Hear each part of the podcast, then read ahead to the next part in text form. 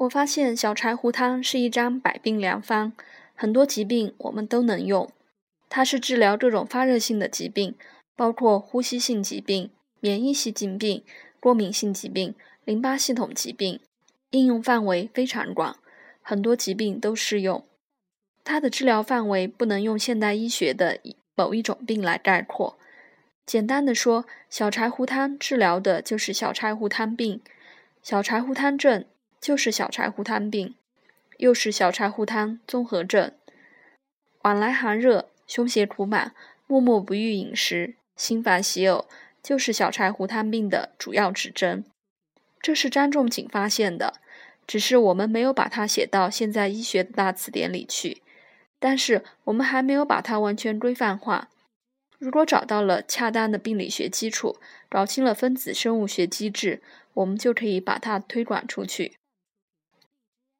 张仲景用这张方应用面非常广，凡是发热性疾病进入到千言不愈的状态，反反复复不能够发汗又不能用下法的时候，就是用小柴胡汤。因为很多疾病都能用，所以这个方子的加减最多，而且有很多药都能去掉，人参、半夏、姜、枣、黄芩都可以去掉。当然，这里面有两味药不能去。一个是柴胡，一个是炙甘草，这是小柴胡汤的核心，是它的主要。现在我们的方剂学教学喜欢讲君臣佐使，君药往往是一味，但是在我们经方中不能简单的用君臣佐使来考虑问题。像小青龙汤里的核心药物姜、辛、味，离开这三味药就不叫小青龙汤，不是一味药就能统领全局的。所以，我们现在中医有很多理论是需要改革的。临床上，这张方治疗各种发热非常有效。就像现在甲流来了以后，特别是在月经期的女性，发烧不容易退，反反复复，这种情况，小柴胡汤必效。这就是张仲景所讲的“热入血室”。用这个方子退烧的时候，柴胡的量要大。用五克、十克是退不了烧的。张仲景小柴胡汤，柴胡用到多少？半斤，也就是八两。如果按一两等于三克来计算的话，八两就是二十四克，这是最最保守的换算标准。如果按一两等于十五点六二五克计算的话，那起码要用到一百克。所以我们现在的用量是远远不够的。用柴胡退烧最少要三十克，而且不是一天吃两次，而是三小时吃一次，一般三次就可以退烧。不管是病毒性发热、细菌性发热，还是肿瘤引起的发热，我认为当时张仲景用的范围最广的不是桂枝汤，而是小柴胡汤。呼吸系统疾病也可使用此方。现在有很多的感冒表现为咳嗽不止。可能是隐匿性哮喘的先兆，或者是慢性支气管炎，我们就用小柴胡加半夏厚朴汤，对这些感冒以后的咳嗽效果非常好。这个在日本已经有了成药，效果比止咳散不知要好多少倍。另外，小柴胡汤在自身免疫性疾病上的作用同样值得我们关注。有些中年妇女的免疫性肝病。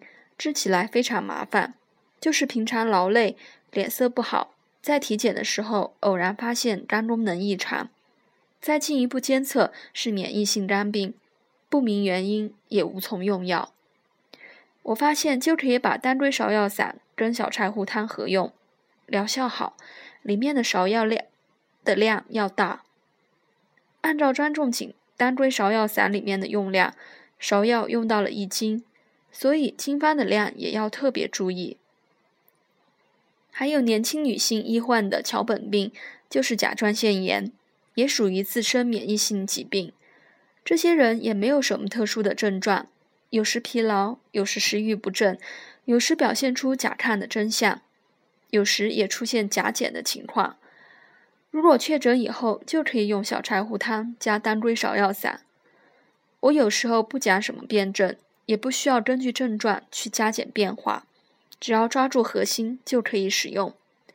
当然不是百分之百有效，但是至少这个方向是正确的，就可以使用。而且小柴胡汤还有抗过敏的作用，比如过敏性鼻炎的患者，他们总是打喷嚏，一遇风鼻子就塞，就流鼻涕。像我们南京到了五月份梧桐花开的时候，很多人的鼻炎就该犯了。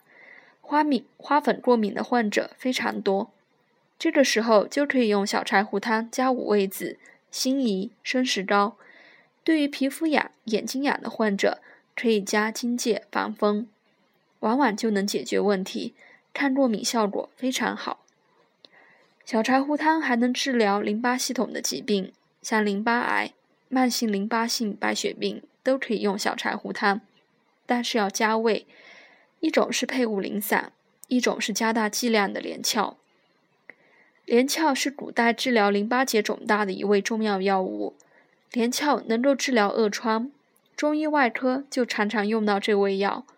对于甲亢的治疗，可以用小柴胡汤配上白虎汤。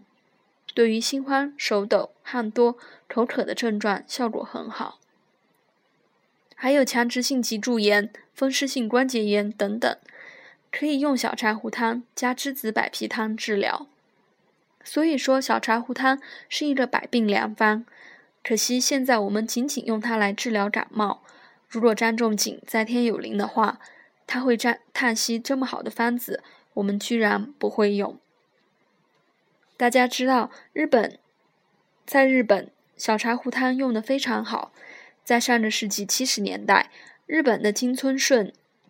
天金村顺天堂生产的小柴胡颗粒非常畅销，几乎全民都在吃小柴胡颗粒。但是后来出现了小柴胡汤事件，说吃了小柴胡汤以后导致肝功能损害。后来日本一下子不敢再用小柴胡汤。其实这是好方呀，如果你没用准的话，就会出问题。只要你抓住小柴胡汤症，往来寒热，胸胁苦满。